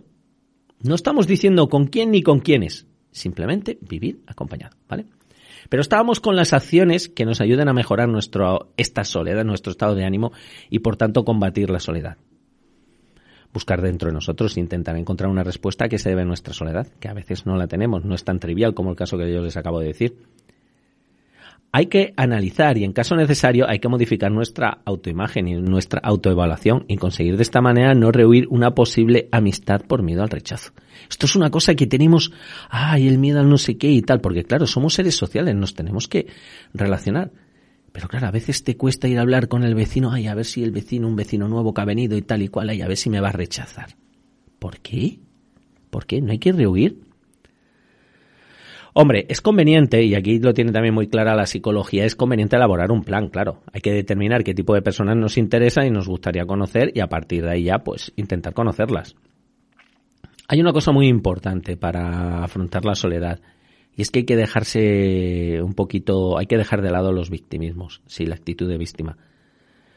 Pensando, pues eso, que somos unos fracasados, que nadie quiere conocer a alguien como nosotros y tener claro que con seguridad eh, siempre habrá algún otro ser humano al cual, por muy depresivo y muy solo que te encuentres, seguramente le parezcas interesante y le gustaría conocerte.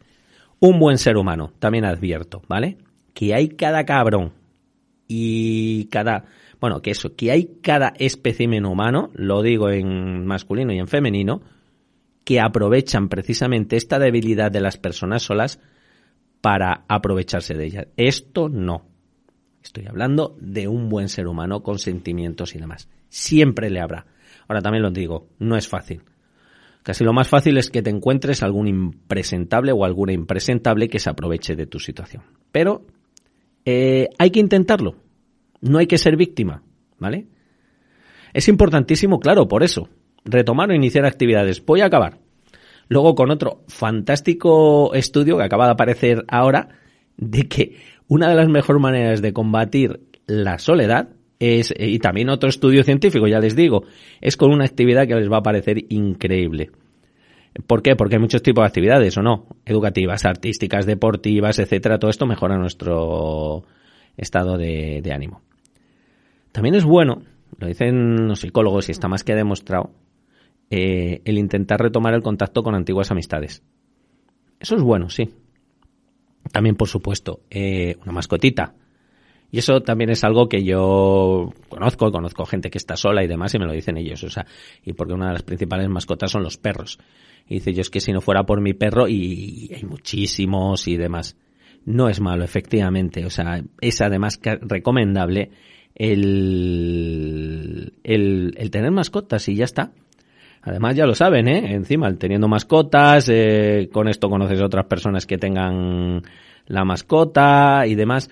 Pero aquí sí que es importante, que es lo que dice la ciencia, que no lo hagamos por impulso y tengamos claro qué tipo de mascota queremos y estamos en disposición de tener y de cuidar.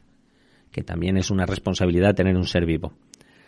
Hay una cosa muy importante que también em, em, es fundamental para las relaciones humanas y para evitar esta aunque ya sé que hay también mucho impresentable y mucha impresentable y tal, pero son los menos, la verdad, lo que destacan. Eh, hay que intentar ser amable, sí. Hay que tener una buena actitud entre los demás y, esto de verdad nos ayudará a formar nuevos amigos. El, el ir de pasado y el ir de, pues, eh, de prepotente y demás por la vida, eso no ayuda.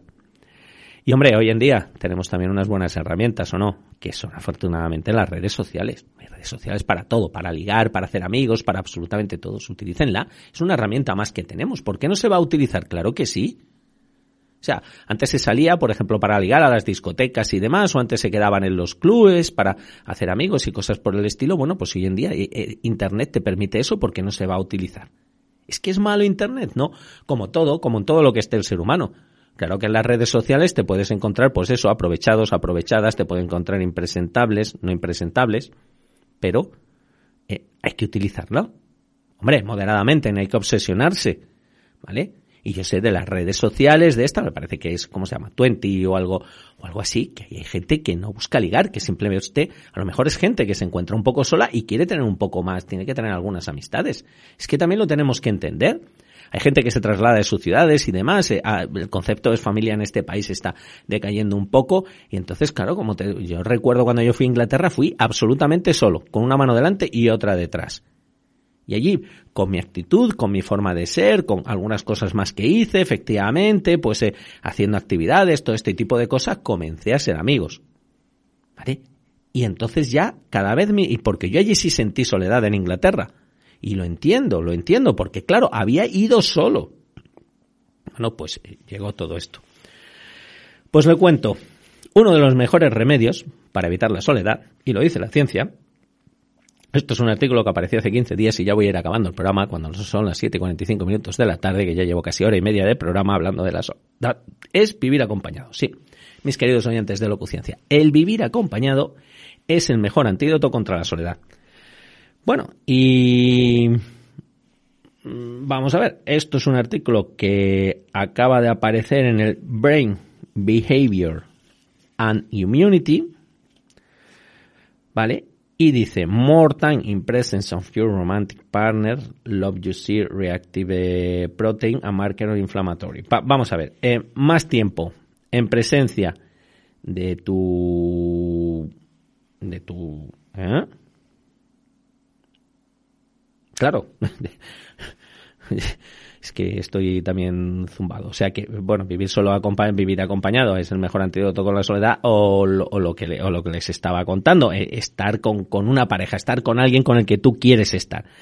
Porque cuando nosotros estamos con personas con las que queremos estar o con las parejas, ¿vale? Que es este artículo del Brain Behavior and Immunity, es un estudio de hace, pues eso, 15 días, que resalta que el estar más tiempo en presencia de la pareja romántica, sobre todo si son románticos, aquí me voy a ir a los que viven en pareja, ¿vale? Y porque, pues bueno, en este caso reduce la proteína C reactiva, que es un marcador de la inflamación en nuestro cuerpo. Y ahora les explico de qué va esto. Vamos a ver.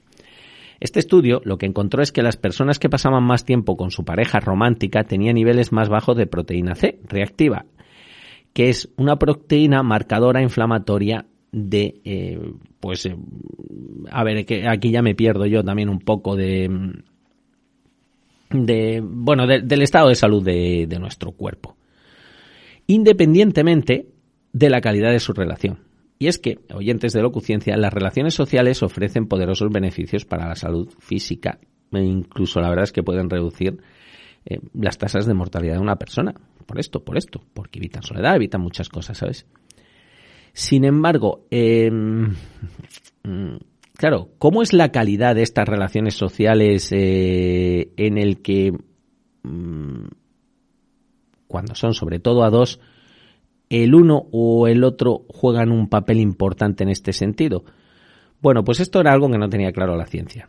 Entonces, em, estos investigadores, en concreto el primer autor es Tantum Jolink, eh, ellos lo que, la hipótesis con la que trabajaron fue de que el tiempo que se pasa en presencia física con mm, alguien con el que queramos estar o con una conexión cercana, con un amigo, con una pareja, con quien sea, debe ser, según él, el factor más importante.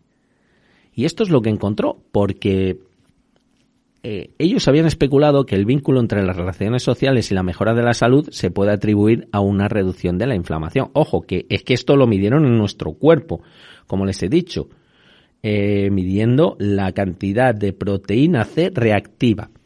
Que esta es una, te da una idea de cómo una cosa que ellos le llaman la inflamación, que yo sé que está relacionada con el estado de salud que tú tienes. O sea, que si estás muy inflamado, estás, no estás bien, y si estás poco, eh, si estás bien. Entonces, esta proteína C parece que bajaba cuando tú estabas con, con una persona con la cual querías estar. Y cuanto más tiempo pasabas, más bajaba. Bueno, porque esto lo hicieron en una muestra de 100 adultos. También es verdad que mm, vamos a ir, porque estábamos hablando de la... Pero claro, la una de las mejores maneras de combatir la soledad, ya les he dicho, que es vivir con otros seres humanos. Y ya les quiero contar eh, si encima estás enamorado, o sea que tienes una relación romántica. Entonces no estás solo ni a tiros. ¿Por qué? Porque estos investigadores precisamente, tanto Jolink y todos ellos, pues vieron que les hicieron de ir al laboratorio, les tomaron muestras de sangre para ver el marcador inflamatorio de esta proteína C reactiva y luego, aparte, pues los participantes completaron encuestas de que se les preguntaba sobre la cantidad de tiempo que habían pasado en presencia física de su pareja las últimas 24 horas, cómo era estar en la misma habitación, despierto, dormido, todo ese tipo de cosas y, claro, los resultados revelaron que los participantes que pasaban más tiempo en presencia de su pareja en las últimas 24 horas tenían niveles más bajos de esta famosa proteína. Entonces estaban muchísimo mejor de salud.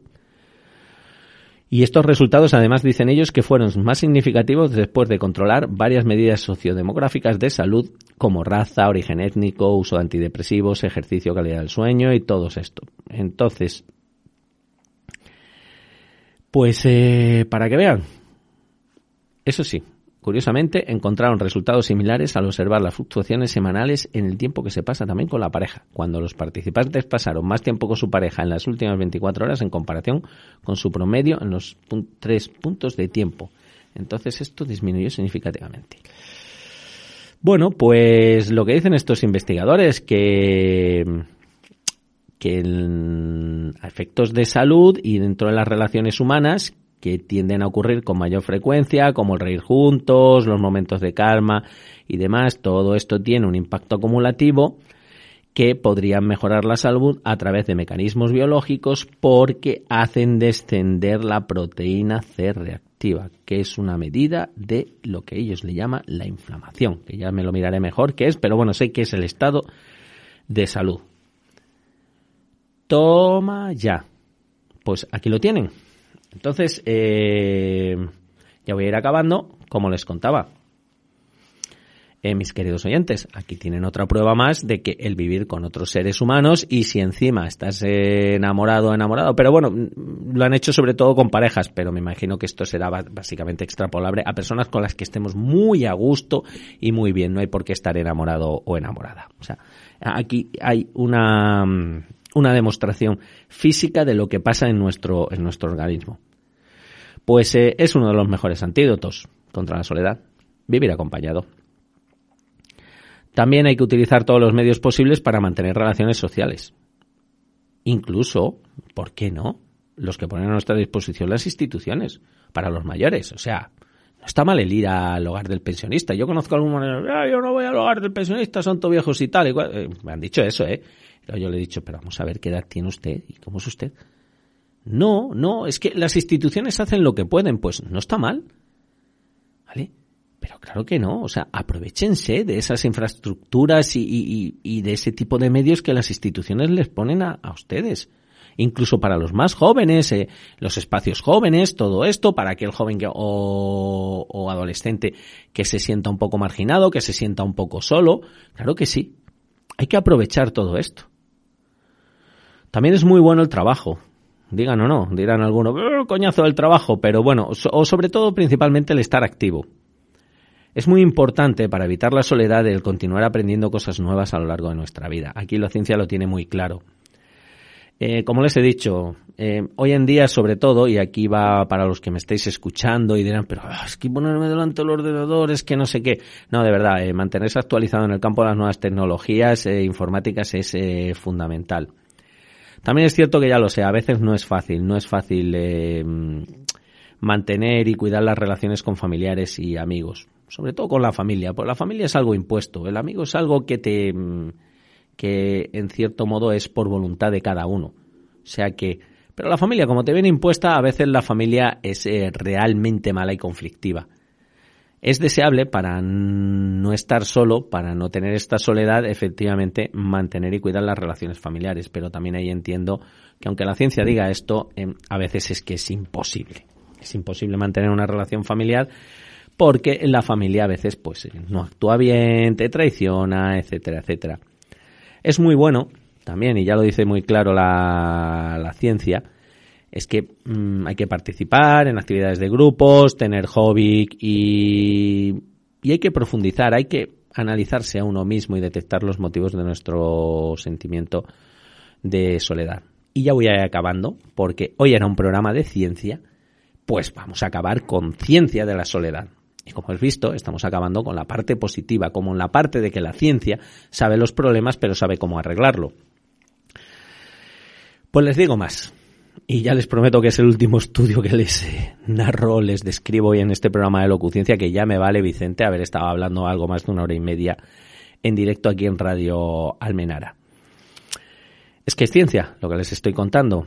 Bueno, pues es que, es que este artículo me ha parecido em, maravilloso, porque de verdad, de verdad, es eh, el último gran remedio que les doy para evitar eh, la soledad. Y se lo dice uno que lleva haciendo esto muchos años, desde que era adolescente prácticamente. Sí. Es un artículo de la revista Gerontology de hace cuatro años que se llevó a cabo en los Estados Unidos de, de Américas. Y bueno, that's becoming a volunteer loneliness among recent away older adults. Les traduzco. Eh, ¿Llega a ser el voluntariado efectivo en atenuar la soledad? Sobre eh, personas eh, viudas y mayores? efectivamente les estoy hablando de que sí, el voluntariado, curiosamente, y ya lo demostró la ciencia hace cuatro años con este estudio de Dan Carr, de Ben Cale, de Cristina Matcosta y Joyo Sail en The Journal of eh, Gerontology, es de marzo del año 2018, que efectivamente es uno de los mejores remedios para evitar la soledad, ser voluntario. Sí, señor, sí, señores. ¿Cómo lo hicieron? Rápidamente se lo explico y acabo el programa. Porque el voluntariado es una de las mejores actividades, como les he dicho antes, o son todas buenas, ¿eh? Practicar deportes, eh, lectura, eh, mm, como les he dicho, las mascotas, etcétera. Pero una de las mejores es el voluntariado.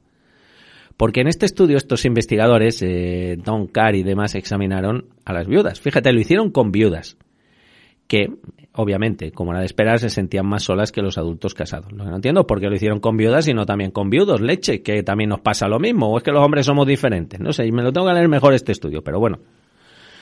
Pues el caso es que ellos estudiaron a estas eh, viudas después de comenzar a trabajar como voluntarias durante dos o más horas a la semana y vieron que el nivel promedio de soledad disminuyó para igualar al de los adultos casados e incluso después de controlar la demografía, la salud básica, los rasgos de personalidad y otra participación social. Y estos beneficios además vieron que eran especialmente fuertes cuanto mayor era la persona, en este caso la viuda, y más a menudo se ofrecía como voluntaria. Y según ellos, ¿por qué ocurría esto? Pues por eso. Porque el voluntariado compensaba la pérdida de una cosa que ellos le llaman de significado que comúnmente ocurre con la soledad. Y es que, al parecer, investigaciones que utilizan la escala de soledad y, que comúnmente ocurren con la soledad, eh, bueno, y ellos dicen que el significado del cuestionario de la vida de la Universidad de California en Los Ángeles ha demostrado que más soledad se asocia con menos significado. Esto es, cuanto más son los estados, menos importancia, menos significado. Que es, por eso quería acabar con este estudio, porque es que este estudio es buenísimo y esto es una de las consecuencias de la soledad que seguramente muchas veces no entendemos o no recapacitamos. Es lo que dicen estos investigadores de la Universidad de California en Los Ángeles. Es que eh, cuanto más solos estamos, menos significado le damos a las cosas. ¿Y por qué? Porque según ellos, esto tiene sentido dada nuestra arraigada necesidad de pertenencia. Por ello, claro, al ofrecerse estas personas como voluntarias para causas sociales que son importantes para, para, para la sociedad, para nosotros, para ellas y demás, entonces ya empezaba a haber un significado o tener un sentido de propósito que se llama porque eh, además ellos es lo que decían, que la soledad y el aislamiento pueden provocar un deterioro cognitivo, como la pérdida de memoria.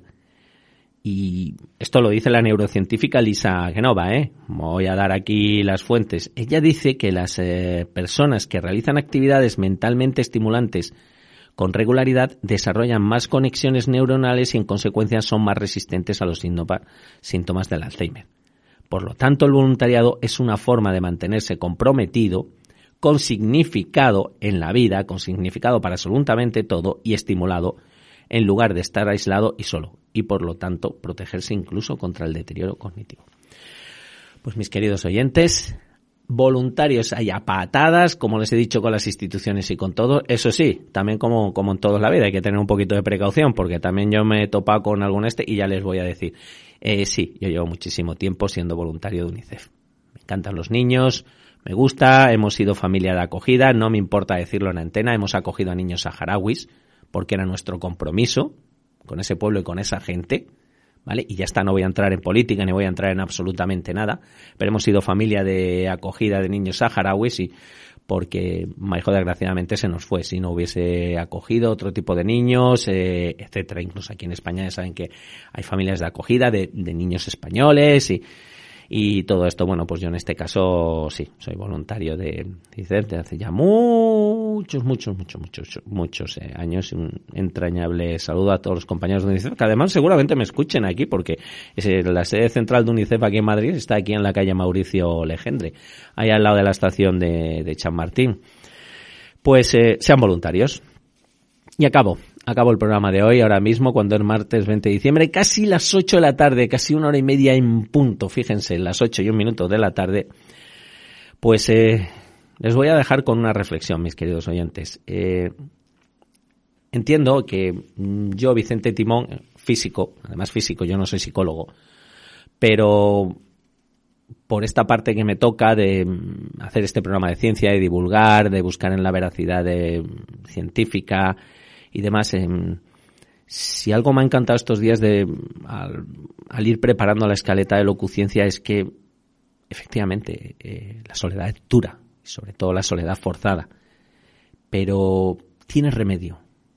Eh, el estar solo es malísimo, pero malísimo. Eh, ya les he dicho muchas de las consecuencias, pero también ya les he explicado el porqué, ya les he dado algunos de los remedios. Pero sin embargo, a mí me queda un pozo de tristeza porque eh, entiendo que la soledad no debe ser un problema invisible. Eh, y, y entiendan por qué lo digo esto. Lo digo esto porque ahora mismo todos nosotros, cualquiera de los oyentes que me esté escuchando, conoce a alguien que está solo. Has dicho, bueno, Vicente, también has dado soluciones, eh, actividades, esto último que has dicho, qué bonito, eh, jugar el ser voluntario. Pero es que también tenemos que entender que no todos los que están solos pueden ser voluntarios. Esto era un ejemplo de lo que sabe la ciencia. Hay mucha gente que está sola que no puede ser voluntaria. Para mí el problema es que hay personas que no pueden y están solas. Y la sociedad o nosotros lo consentimos. Y yo esto lo entiendo como un fracaso de la sociedad. Como científico y como persona. Sí, esto es un fracaso de la sociedad y de todos nosotros. Y es lo que quiero dejar claro en Locuciencia. Pues eso, espero que después de esta mm, reflexión científico-humana acerca de la soledad, eh, a ver si aprendemos a no tener a nuestros eh, semejantes solos, pero aclaro, a nuestros semejantes solos que no deseen ni quieran estar solos. Por lo tanto, queridos oyentes de Locuciencia, no a la soledad forzada.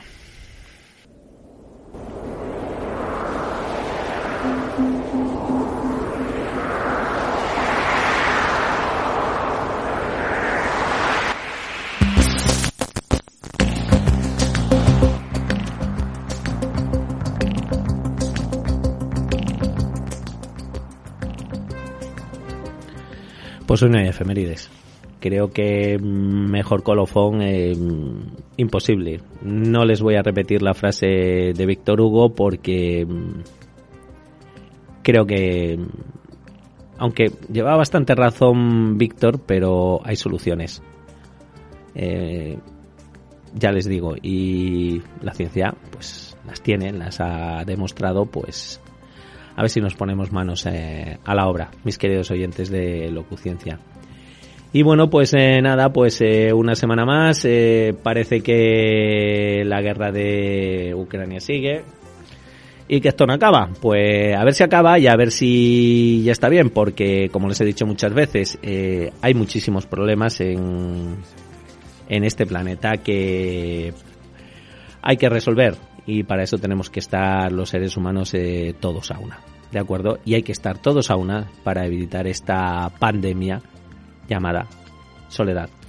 Pues nos vamos con Mario Obras Orquestales en la Oscuridad, como le digo muchas veces, que esta canción protesta de este grupo inglés en el que, que no... Porque por más que se apaguen, por más que esto... Eh, la, humanidad sigue teniendo un riesgo, sigue habiendo armamento nuclear. Y como digo muchas veces, ¿qué es lo que eh, estos cantantes de maniobras orquestales en la oscuridad de, hacían alusión en esta canción de Nola Gay, que fue el primer bombardeo que el 6 de agosto del año 1945 lanzó una bomba sobre la ciudad japonesa de Hiroshima. Y luego el 9 de agosto, sí, los Estados Unidos de América lanzaron otra bomba sobre la ciudad japonesa de Nagasaki. Pues que esto no se vuelva a repetir en la vida porque ya la humanidad lo ha hecho. No una vez, sino dos.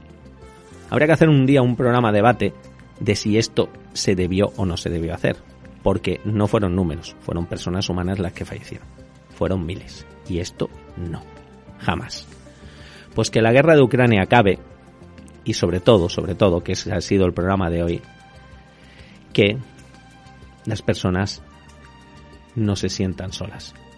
Que no hablemos de este fatídico eh, y tremendo problemazo que tenemos las sociedades desarrolladas como es el de la soledad. Pues adiós, eh, sean felices, eh, tengan una estupenda semana de pre-Navidad, eh, creo que va a hacer de todo, frío, lluvia y demás, pues como os corresponde. Y ojo que entramos en el invierno, ¿vale? A ver qué invierno nos depara este planeta.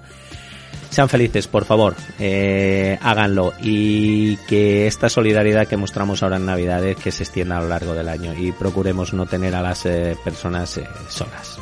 Esto no, porque ya les ha contado Vicente Timón lo que dice la ciencia al respecto. Eh, al habla estuvo, eh, lo vuelvo a repetir, Vicente Timón nada más, pero vaya un cariñosísimo y entrañable saludo para Ángela y Nuria Timón, las otras eh, locutoras, y a la pequeñita Natalia Timón. Y muchísimas gracias a todos ustedes por haber estado ahí tras el dial.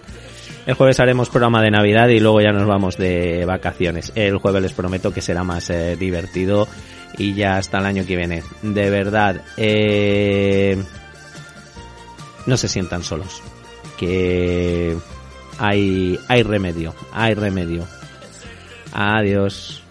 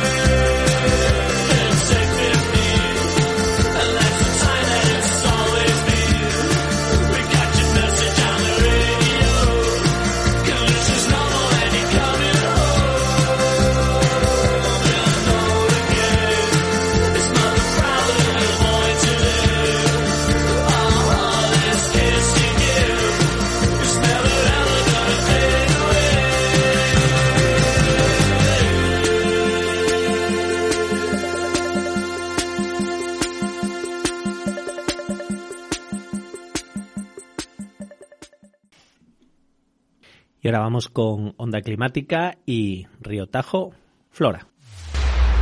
Onda Climática, retos globales, rutas locales. Soy Julio Sánchez, licenciado en Ciencias Ambientales y actualmente trabajo para la Administración Pública en el ámbito de la conservación. La vegetación de Toledo y sus alrededores se caracteriza por albergar monte mediterráneo en lo que es el, valle de, Toledo, que es eh, la degollada y laderas contiguas. Allí podemos encontrar lo que son retamares mezclados con eh, espartales. De forma dispersa también se pueden ver encinas cuyo porte va a venir determinado por el grado de humedad que hay en el suelo. Eh, hay más humedad si estamos en zonas de, de umbría que en zonas de solana. Podemos observar en lo que es el mismo río Tajo lo que es la ribera, el bosque de galería, que en nuestro caso eh, encontramos eh, retazos de lo que originalmente fue. Así pues podemos encontrar algunos pies de chopo, de álamo, de fresno y de olmos. En este caso, la vegetación está muy condicionada por las especies exóticas que hay en el río a causa de su propia dispersión o de la jardinería asociada a la ciudad. Y finalmente, también hay que destacar la vegetación de jardinería que encontramos en la propia ciudad y en las calles. En este sentido,